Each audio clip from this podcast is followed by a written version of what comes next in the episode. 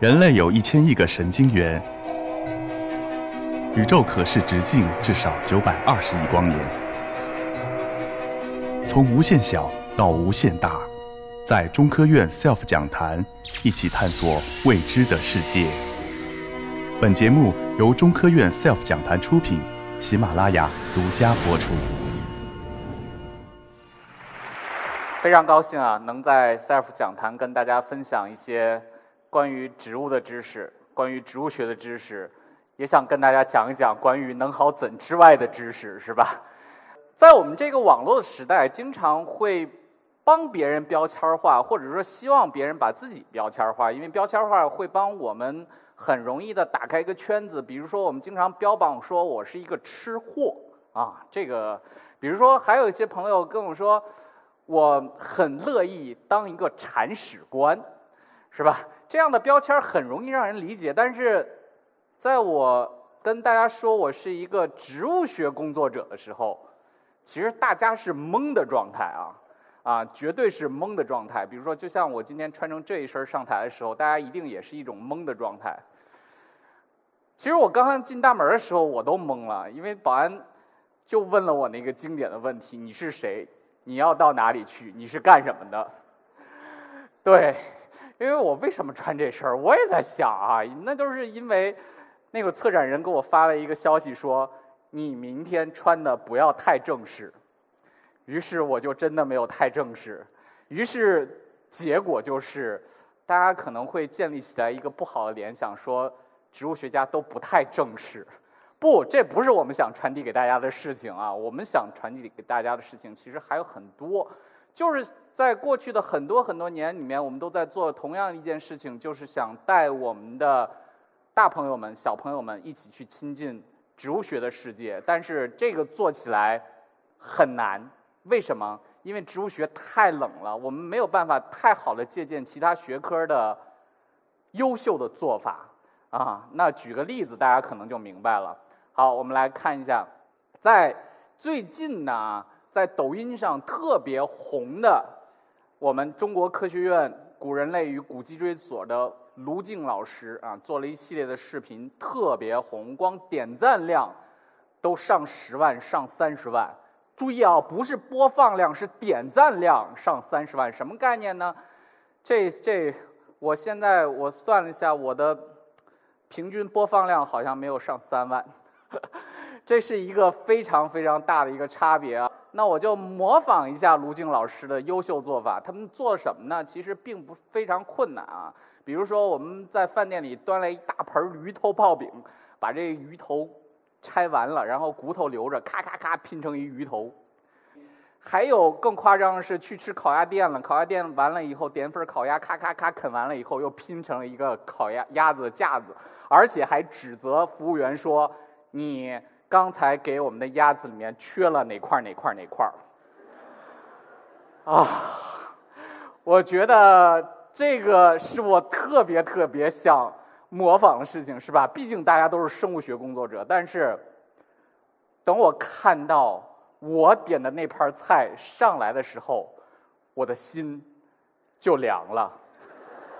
所以呢。这就是学科之间的差别，我也明白这样的冷热之间的差别。我在努力的去跟别人去说我是一个植物学家的时候，大家现在应该在某种层面上能体会到那有多难。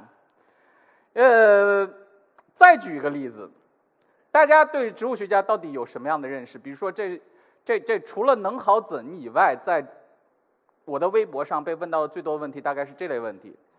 就是关于种花养草的问题，说说史军老师，我们家的花叶子为什么又黄了？说史军老师，我们家为什么那个花不开花？说我们那个茉莉嘛，昨天还好好的，今天花蕾都落光了。哎，为了当一个植物学家，你知道有多难吗？虽然这个方向不归我管，但是我还是得回答这个问题，要不然会掉粉儿。那怎么办？我。总得想一个两全其美的办法，既专业不会出错，然后还能让他们得到一个心满意足的答案。好，我教给大家一招，如果你们想伪装成植物学家的话，你完全可以这样来回答他们：你们家的湿度不合适，哎，你想想这个回答有多么的无懈可击。首先，如果我回答他说你肥料少了，他万一倒了一袋肥料下去怎么办？如果说我说你们家这个浇水太少了，得他开始天天浇水怎么办？这花总是要死的，而且你不管怎么样，它总是要落花蕾的。好，但是我跟他说你们家湿度不合适的时候。这个问题其实对普通的用户而言无解。为什么？首先，你要是一个南方用户的话，你不太可能在你们家里装一台抽湿机。如果你是一个北方用户，那更不用想了，你不可能在家里面挂满了喷雾装置啊。所以这个回答是无懈可击的。不管怎么样，你都不会调节这个因素的。所以这个花儿好不好？哎呀，我觉得。还是看听天由命吧啊！再次声明一下，以下的这些问题其实不归植物学家管。比如说，我们家的栀子花为什么又黄了？这怎么办？首先，我可以肯定、确定、保证的告诉大家，这个事儿归植园艺学家管啊！以后记住了啊！就是在座的小朋友，你们要是考大学的时候，千万要记住，你要想研究这个话题，不要报植物学，你应该报园艺学。啊，还有就是说，我们家有一块地，我种什么能赚钱？这也不归植物学家管是吧？这这这，首先它是一个农学家的问题，再者它是一个商人的问题啊。还有说，我们家的葫芦为什么没有结果子？啊，我可以保证的是，这有些时候确实是一个植物学的问题。如果你们家只种了一颗葫芦的话，我保证是不会结果子的，啊，为什么呢？那是因为葫芦啊，它是一种需要一株授粉的植物。换句话说，就是你有只有一颗葫芦的话，是万万不可能结果子的，啊，就怎么说呢？就好像我们一个人跟自己是没办法产生后代的一个道理啊。呃，当然了，这种问题是凤毛麟角了。这、这、这在很多时候也归园艺学家管啊。当然，最可气的是这种问题，说史云老师，我想要种一盆花或者说我家里面想要一盆花这花不需要太多的照料，还要漂亮，时不时还要在朋友圈还能晒一下。哎呀，我思索了良久，我说大概只有这种花是符合你的需求的。这什么花儿？这找了我一个特别好的在故宫工作的朋友，曲峰老师，让他在那儿拍了一张金枝玉叶的照片给我发过来。我说这样的照片完全满足你的需求，好吧？好吧，说到这儿，好像说，呃，说了很多是吧？前面说了很多，说了很多看似无关紧要的事情，好多好多人就就可能会会有这样的感觉，说好。你说了，这种花养草不归你管，种地不归你管，然后这个看帮别人挑哪种花容易种也不归你管。你说要你们植物学家干什么？是来吃饭的吗？嗯，其实植物学确实有很多的用处啊，只是我们平常没有意识到它居然有这么大的用处。在接下来。用也是用三个小故事让大家体验一下植物学有多么的玄妙，是吧？那第一个小故事告诉你，学习植物学不能干什么，就能干一事儿，能对你的嘴巴比较友好。什么意思呢？如果我们去野外的话，我们会碰到各种各样的果子，是吧？啊，当然这果子里面有好多能吃的，也有好多不能吃的。啊，那这些果子里面也是有千奇百怪的样子啊。那学习一些植物学的知识，其实在很大程度上可以帮我们更好的享受去野外与野果子亲近的这样的一个旅程。比如说这样子的果子，那做一个测试啊，如果你在野外碰见这么样的一个果子，你觉得它是能吃还是不能吃？我。刚才那那背后有朋友啊，后台的朋友已经喊出来了他的名字，名字很奇葩，就叫猫屎，没骗大家哦，这不是俗名，这是正式的中文名，就叫猫屎。你听的没错，就是你们善于当铲屎官特别讨厌的那个部位啊，猫屎。猫屎这果如其名啊，过长得很像很像猫屎是吧？呃，但是如果你在野外碰见这个东西，很害怕又没有吃的话，哎，对不起，你错过了很很美味的水果，因为猫屎的果肉啊，你看它这个图片上这个果肉啊，有炸开的这样的果肉，晶莹剔透的是吧？吃在嘴里面感觉确实很像果冻，而且是香蕉风味的果冻。啊，除了吐籽儿麻烦一点以外，没别的缺点了。好，那这说，在野外你有一定的植植物学的知识储备是多么多么的重要，是吧？这这也不算是非常重要了。我们再给大家说一个更重要的，就是对脑子比较友好。为什么说对脑子友好了啊？大家来看这个荧幕上这张图片，什么呢？银河。正常的情况下啊，我们北京在城市中间啊，是看不太清楚了。如果我们跑到远一点的，像密云呐、怀柔啊，或者说再远一点的东陵山呀、兴隆啊那边去，还能看见银河啊。呃，正常情况下，大家眼中的银河都是这个样子的。但是如果我们吃错东西了，抬头一看，银河就可能会变成这个样子。啊，很多朋友可能也知道了，这实际上是幅名画是吧？梵高的《星空》。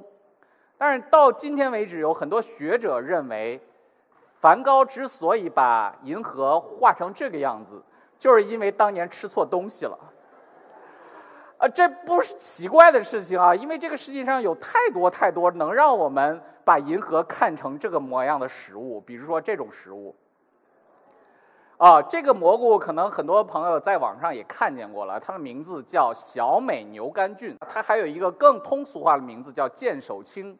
为什么叫剑手青呢？这蘑菇是橙黄色，但是你用手去摸它的时候，就很容易变成青绿色。当然，最神奇的事情不在于此，最神奇的事情是，吃完了以后，你的星空就变成那样了。啊，更夸张的是，它会导致一种叫小儿国综合征的事情。什么叫小人国综合征呢？就是吃完了以后，你会发现满满世界的全都是小人儿啊，拇指小人儿在你的身上啊、地板上啊、墙壁上啊跑来跑去。呃，当然了很多朋友可能说啊，听了你这个呃讲以后，我特别想去尝试一下啊。打住啊！我不是来推销这个蘑菇的，我是来警告大家，千万不要随意尝试这种感觉，因为你要是一一。不小心吃不好，你就会变成那千千万万的小人中的一个了啊！这是很危险的事情啊！那就变成别人眼中的小人了，是吧？啊，所以要谨慎啊！当然了，植物学家能认识一些植物，还有对屁股比较友好啊。为什么这样说呢？这张图片上的这个植物，我相信很多朋友可能见过啊。它名字叫什么呢？叫蝎子草。哎，你他听这名字就不太好惹啊！蝎子草，蝎子草，这草如其名啊，这确实像蝎子一样能蛰人啊。当然了，它比蝎子更厉害的是，它的这针刺啊特别多。蝎子就一个尾针，但是这个蝎子草的叶面上啊，全都是密密麻麻的刺毛，而且每一个刺毛都是中空的注射器。这注射器里面充满了像蜜蜂和蚂蚁那样让人。痛痒的那样的毒素乙酸，那注射出进去人体的皮肤以后，就会产生开水烫的效果。好，那讲了这么多，很多朋友可能会说了，这跟对屁股友好有什么关系？呃，有关系。如果有一天你去野外玩儿，是吧？哎，人有三急嘛，总会吃坏肚子的。然后。这个在野外啊，也就不用那么讲究了，躲到哪个大石头后面就可以方便了，是吧？但是你知道人生最悲惨的事情是什么吗？等你方便完了以后，发现忘带纸了，而且这些野外通常来说手机信号都不太好。如果你等你好不容易发出来一短信，你好不容易你的朋友收到这个短信，给你送回来那个纸的时候，我觉得那个时候已经不用擦了，啊，那怎么办？那旁边有树叶是吧？那树叶咔叽，啊，摘过来擦是可以的，但是千万千万要注意啊，不要再摘这样的叶子。如果摘这样的叶子，我保证你们的屁股在接下来的一星期是可以跟凳子说拜拜了。好，上面调侃了很多啊，那我们再说点实际的，是吧？啊，要不然很多的小朋友说，你看你植物学家都是段子手，不是？我们有很多实际能遇到的问题，比如说关于真正的吃的问题，我们在世界的各个地方能品尝到各种各样不同风格的美味。比如说，我们中国人喜欢吃麻辣，但是如果你去东南亚的话，吃不到麻辣，都是那种咖喱风味的啊。特别是去印尼啊、印度尼西亚呀、马来西亚这些区域，你会发现那个咖喱啊，是我们中国人啊，就是特别像我这样北方中国人特别难以接受。为什么呢？因为他们使劲的往里面怼香料。什么意思呢？就是能把平常见到的葱姜蒜放进去还不说啊，还把这个什么姜黄啊、高粱姜呀、香茅啊、肉豆蔻啊、桂皮啊、胡椒啊，反正能找到的全都怼一起，嘎嘎嘎捣碎了，然后煮一大锅稠稠的，反正什么肉串也蘸，什么炸肉也蘸，烤鸡也蘸，反正什么都蘸这个，就吃着特别崩溃啊。但是如果我们今天反过来看，这样子的饮食实际上对当地是非常非常有必要的。为什么呢？因为这些香料恰恰有一个重要的功能，就是刺激自由基的产生。好，在座的很多年轻的女性朋友啊，呃，妈妈们肯定都都在想了：自由基这玩意儿还用产生吗？我天天往脸上都是涂了好多抗自由基产生的化妆品。啊，大家都在努力的与自由基抗争，那为什么他们要刺激自由基产生？实际上，在东南亚的很多区域，在历史上，包括在今天，仍然面临着非常多的寄生虫的风险，特别代表性的就是疟疾。那这些寄生虫的风险怎么来对抗？其实，在我们的屠呦呦先生没有发现或者说没有提取出青蒿素这样特效药之前。那我们就得靠自身扛啊啊！这怎么办啊？通过食物实际上是可以在某种程度上解决这个问题。好，怎么解决？因为我们人体的自由基不是全都是坏人，因为自由基在很大程度上实际上是承承担着啊人体的废物清理者的角色。所以在这些地方，大家拼命的吃香料。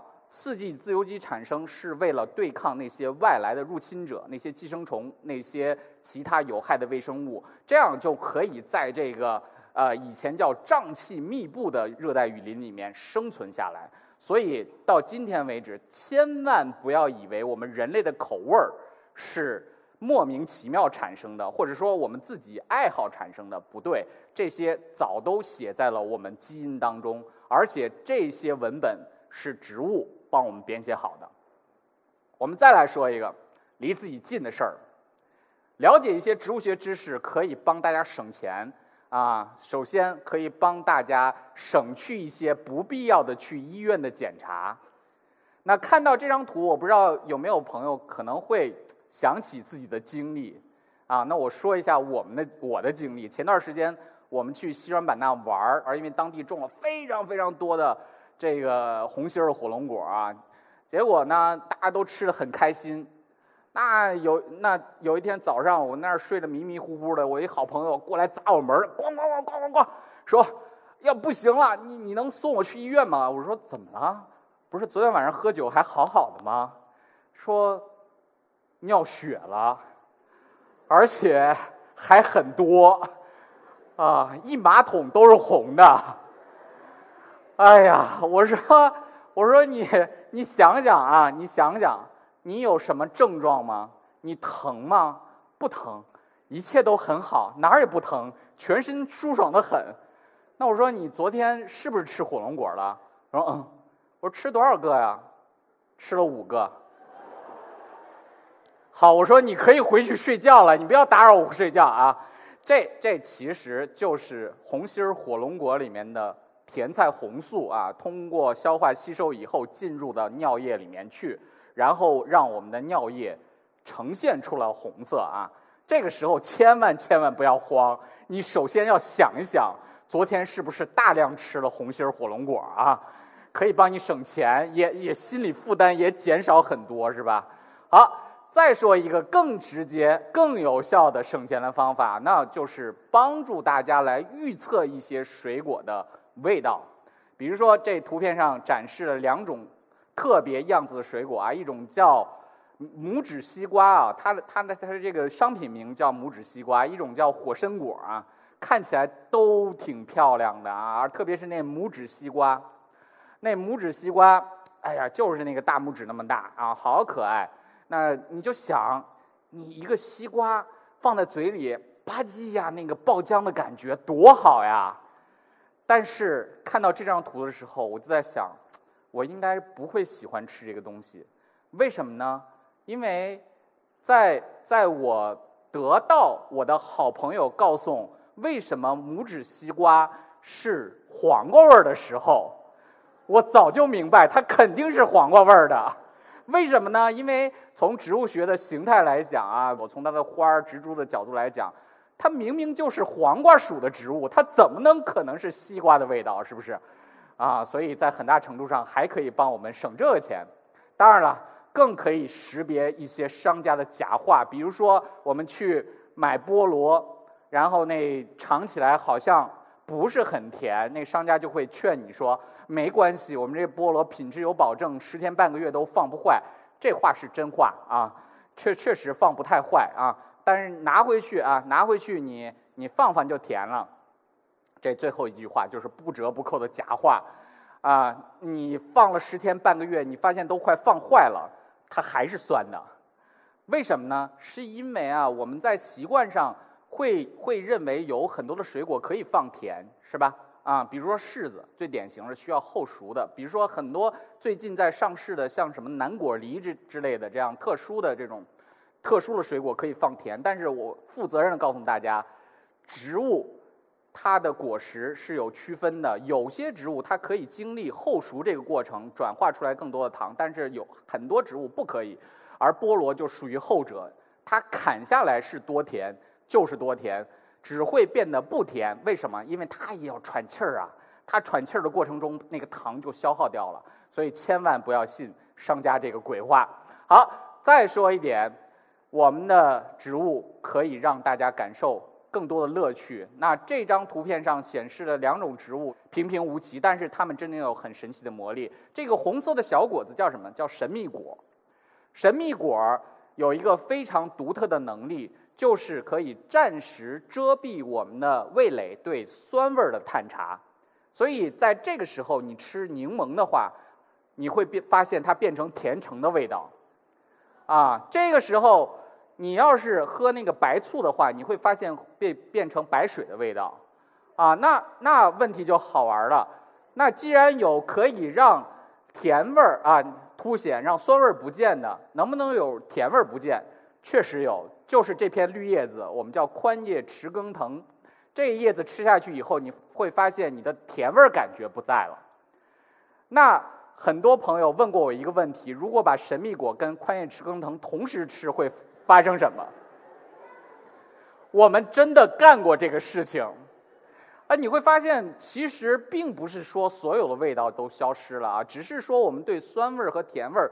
的感知同时下降了啊，但是并不是都消失了，那就看谁消失的更强一点儿，啊，这个时候是比谁作用更强啊。你多吃两个神秘果，它可能酸味儿就压得很；多再多嚼两片叶子，那个甜味压的比较狠啊。那我们有一天晚上去吃烧烤，就同时吃了这两种东西，你可以想见那顿烧烤是有多么的错乱。其实想跟大家讲啊，分享还有很多。其实我们今天有很多很多的知识，是需要给大家一些美好的呈现啊。也非常感谢大家都在这个点儿啊，还在忍受我这个分享，是吧？前面是享受，到着我这儿基本上忍受了。我在这儿就再忍受一下吧，也让我分享一个我觉得乐趣的事情。这么贴身，你肯定是金吉家的孩子哇！哈哈哈哈哈！衣服贴身，这是怎么看出来的？我是谁？我从哪里来？我要到哪里去？妈妈，妈妈。谁是你妈妈呀？你呀！我问你，你的体型有我这么苗条吗？没有啦。再告诉你，你的皮可以吃吗？不能吧。再问你，你的人可以让人酸的皱眉头吗？呃，算了算了，不跟你废话了。我可是内外兼修、完美多姿、回味无穷、人见人爱的小可爱小金鱼。哈哈，谁是我的妈妈？妈妈，妈妈，别乱叫，我是你大哥。呃，橙子是你爸，也是我爸。你说我是不是你大哥？是不是你大哥？好像你说的有道理。对嘛？那咱们回家吧。好的，大爷。不对，好的，大哥。来来来，见过爸爸和爷爷。爸爸。嘿。爷爷。嘿。那妈妈呢？这需要回答一道比双十一抵扣还要让人抓狂的题目，请听题：橘子和柚子结合生下了橙子，橙子和柚子结合生下了西柚，橙子和橘子结合生下了橘橙。问：橘子是柚子的什么人？这个问题好像有点问题。哦，对，问：橘子是橘橙的妈妈还是奶奶还是什么呢？多么混乱又相亲相爱的一家人啊！啊哈哈哈哈哈！三红蜜柚是爷爷，脐橙是爸爸，南风蜜橘是妈妈和不知道身份的人，橘橙是橘橙，猕猴桃是仙人，柠檬是哥哥，金桔是路人。所以，植物学到底能带给我们什么呢？我觉得植物学能带带给我们的真的很多很多啊。在传播植物学和学习植物学的同时，我对植物学的认识也是一步一步。不同不递进到了今天，或者说一步一步改变到了今天。那怎么样来这样说呢？十年前，当我刚刚博士毕业啊，从事科普工作的时候，我觉得植物学就是植物的智慧。那时候我觉得分享植物的智慧和乐趣是一个非常非常让人快乐的事情。但是我觉得这不够，因为很多我们的朋友其实对植物或者说对这些花花草草。并无感啊，这是正常人之常情。